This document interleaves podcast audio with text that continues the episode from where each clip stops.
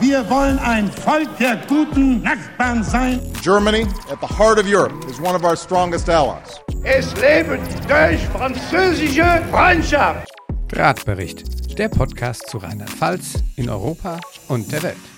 Herzlich willkommen zu dieser neuen Folge Drahtbericht, dem Podcast aus dem wunderschönen Rheinland-Pfalz. Heute geht es um die Ampel. Ausnahmsweise aber nicht um das Teil, das wir aus dem Straßenverkehr kennen. Es geht um die politische Ampel. Seit der letzten Bundestagswahl wird über die Möglichkeit einer Ampelkoalition in ganz Deutschland diskutiert. Was in Berlin ein Novum wäre, kennen wir in Mainz und Rheinland-Pfalz schon etwas länger. Und zwar schon seit 2016. Bei uns steht die Ampelkoalition für Fortschritt und sich ergänzende Akzente.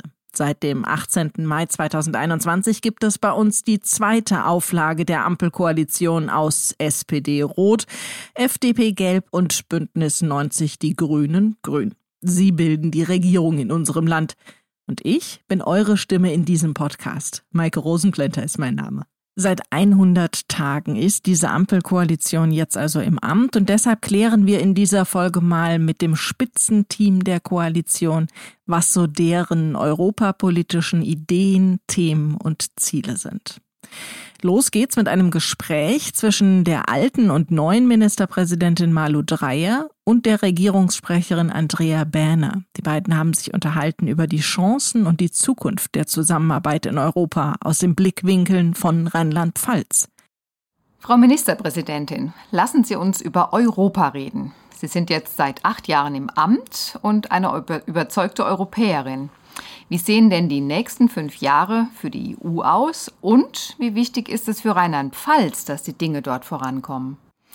Naja, Rheinland-Pfalz liegt im Herzen Europas und äh, wir sind wirklich durch und durch Europäer und Europäerinnen. Und natürlich für unsere Wirtschaft, für unsere Gesellschaft ist es essentiell, dass sich Europa auch in den nächsten fünf Jahren vor allem in den bestimmten Punkten weiterentwickelt. Das ist einmal das Thema Umsetzung des europäischen Green Deals.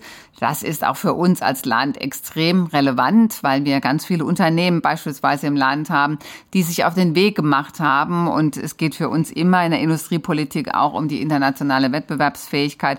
Insofern bin ich sehr, sehr froh, wenn die Europäische Union dieses Thema vorantreibt. Und ich hoffe, dass wir da auch Fortschritte machen. Und dann natürlich das große Thema Digitale Transformation als Schwerpunkt. Wir sind als Flächenland ganz gut im Ausbau von Breitband und wir haben aber auch noch vieles zu tun. Wir setzen auf einen fairen Wettbewerb in der digitalen Ökonomie, das Thema Daten- und Verbraucherschutz. Das sind alles Fragen digitale Innovation, die natürlich auf europäischer Ebene von ganz großer Bedeutung sind. Und ich hoffe, dass die EU sich behaupten wird in einer komplexen internationalen Gemengelage. Da gibt's ganz sicherlich ziemlich viel zu tun, bezogen auf, was heißt das für den Binnenmarkt, wie können wir ihn voranbringen, das Thema freier und fairer Handel, dass wir global gestärkt werden als Europa und damit eben auch die europäischen Werte entsprechend verteidigen. Sie haben es gerade gesagt, Rheinland-Pfalz liegt im Herzen Europas. Aber ist den Menschen diese enge Vernetzung mit den Nachbarn wirklich auch bewusst und wie erleben Sie das im Alltag? Sie leben ja auch privat im Dreiländereck. Ja, ich glaube schon, dass den Rheinland-Pfälzer und Rheinland-Pfälzerinnen das sehr bewusst ist, äh, denn wir liegen ja nicht nur geografisch mitten in Europa, sondern ähm, wir sind, wir fühlen uns als Europäer und Europäerinnen, weil wir uns auf der einen Seite unserer Geschichte bewusst sind, aber zum anderen in den Grenzregionen eigentlich ein Lebensraum vorherrscht und nicht das Thema Grenze eine größere Rolle spielt.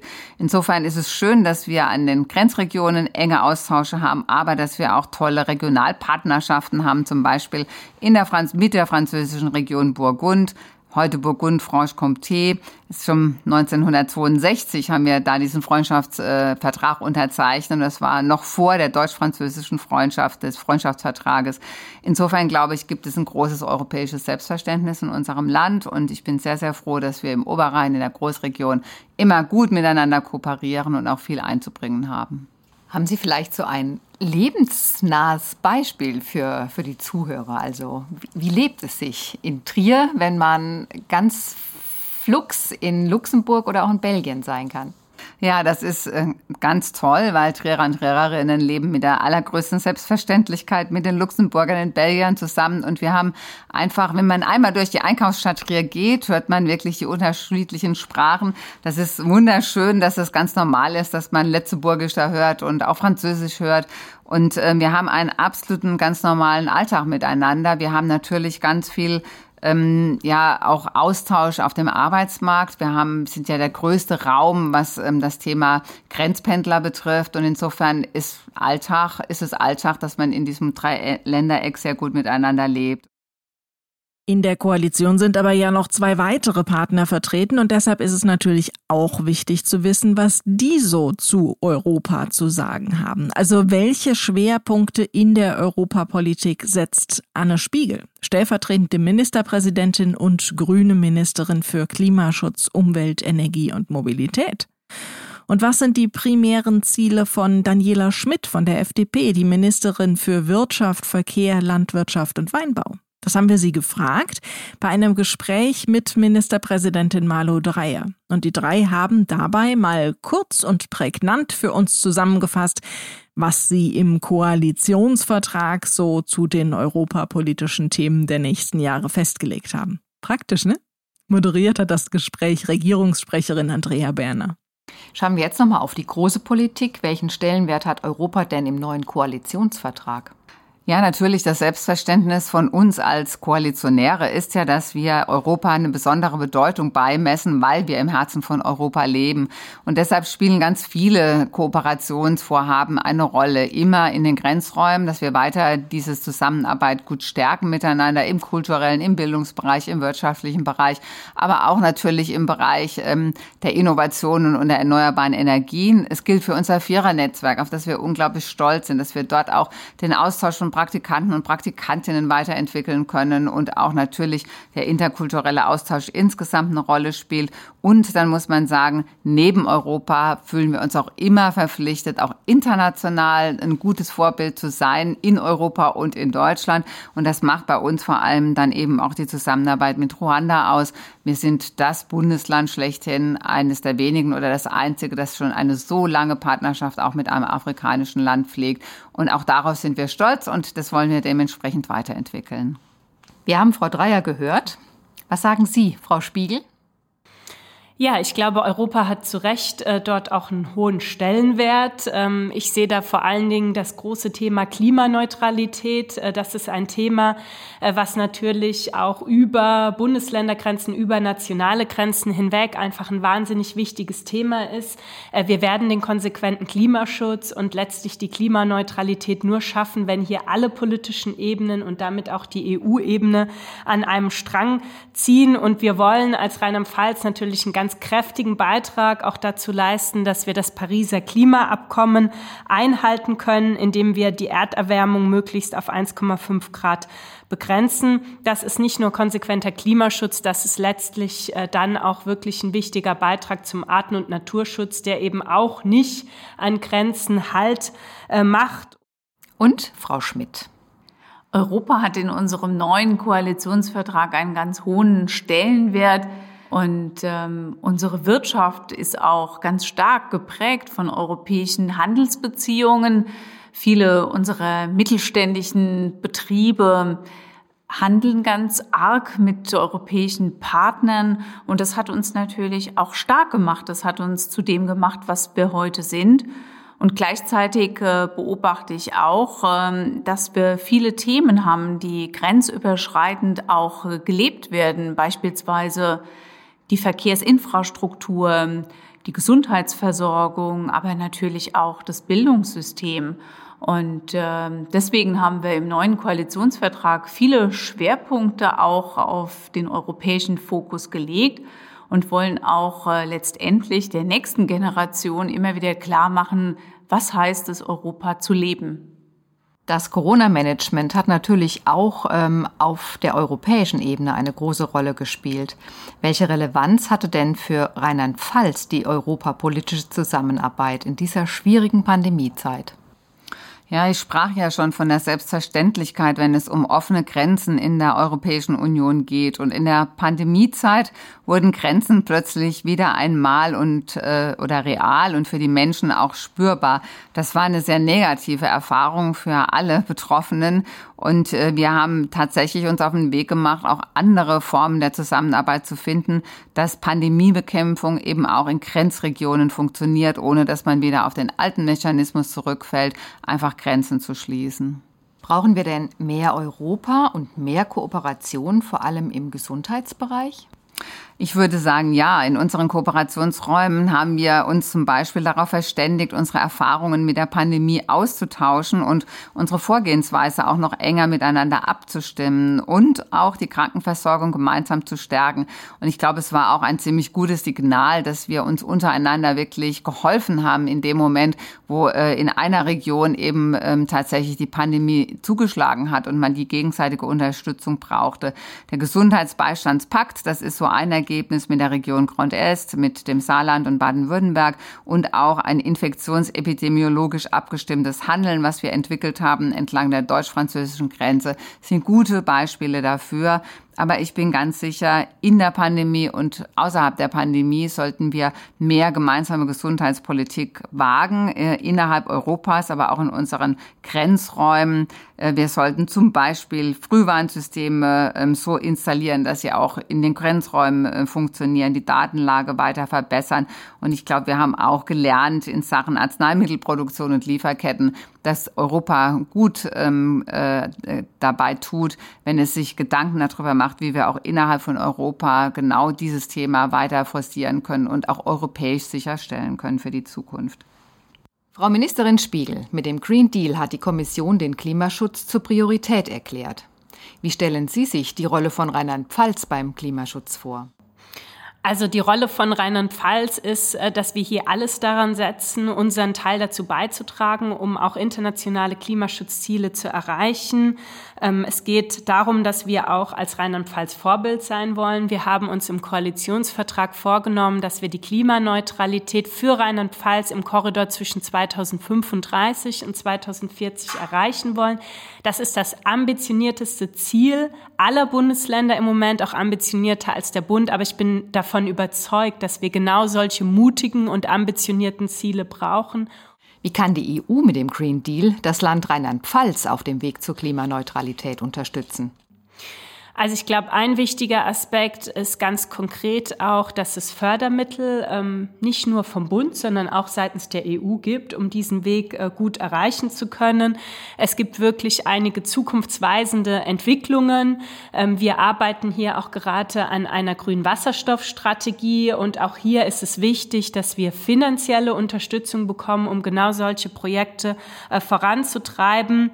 Und ähm, der Rahmen, den die EU legt, um das Ziel der Klimaneutralität äh, zu erreichen, ist ganz entscheidend. Letztlich bestimmt die europäische Ebene auch den Rechtsrahmen für den Umweltschutz im Binnenmarkt und das Gesetzespaket Fit for 55.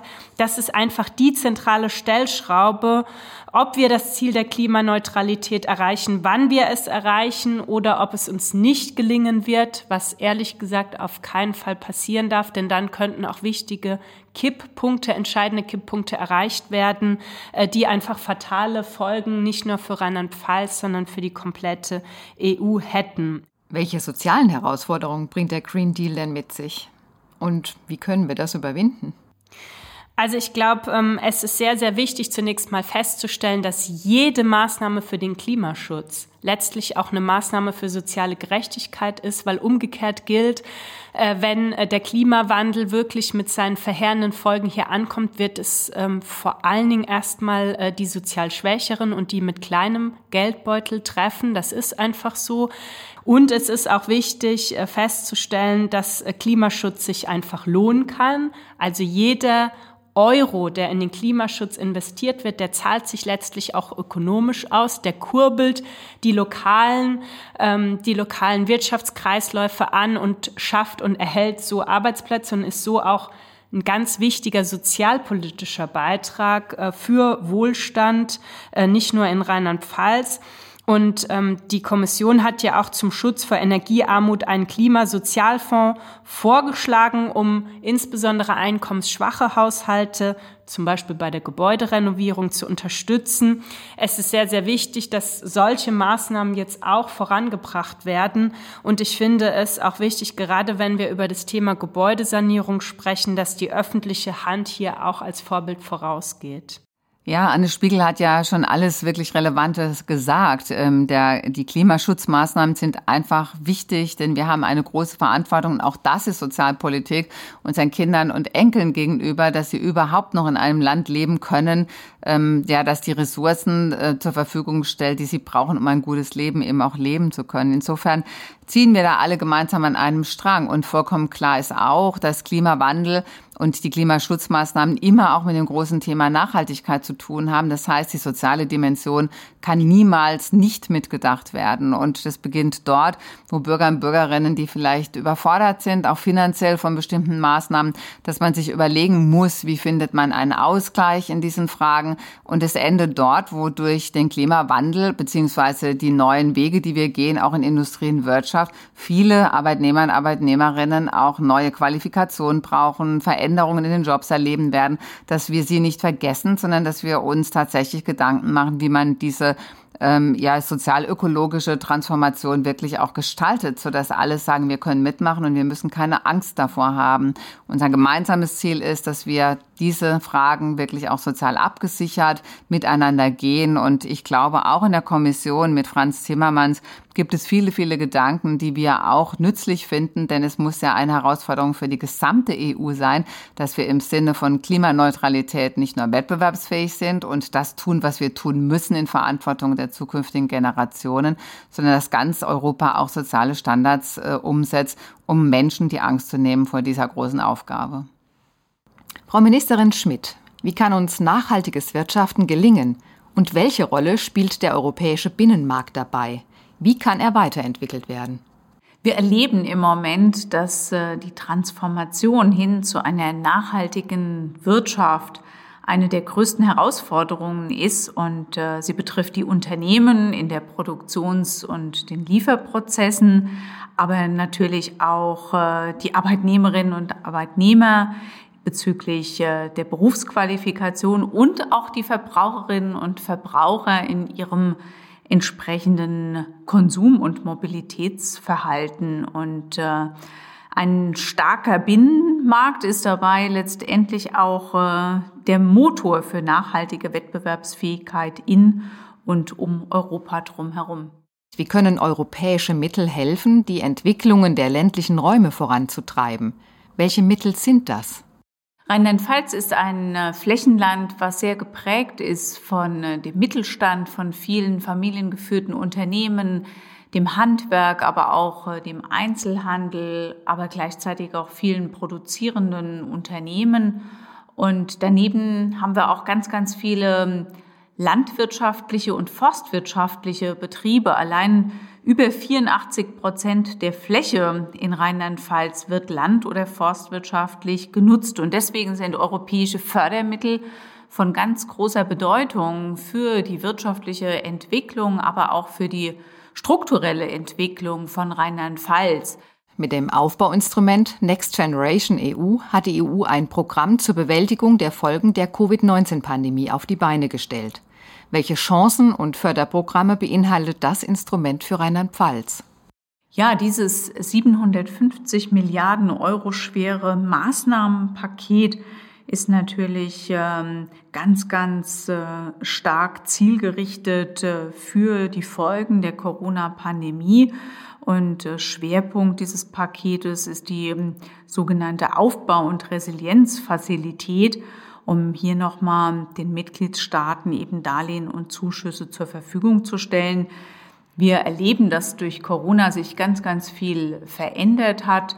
Ähm, vieles wird heutzutage anders nachgefragt. Ähm, vieles wird äh, einerseits äh, stärker digital gewünscht, nachgefragt, äh, auch äh, abgenommen, aber andererseits auch wieder der Wunsch auch äh, nach dem analogen Begegnen, nach dem analogen Handeln. Deswegen vieles ist im Moment in einer transformatorischen Veränderung und hier wird das Geld auch entsprechenden Förderprogrammen ein- und umgesetzt.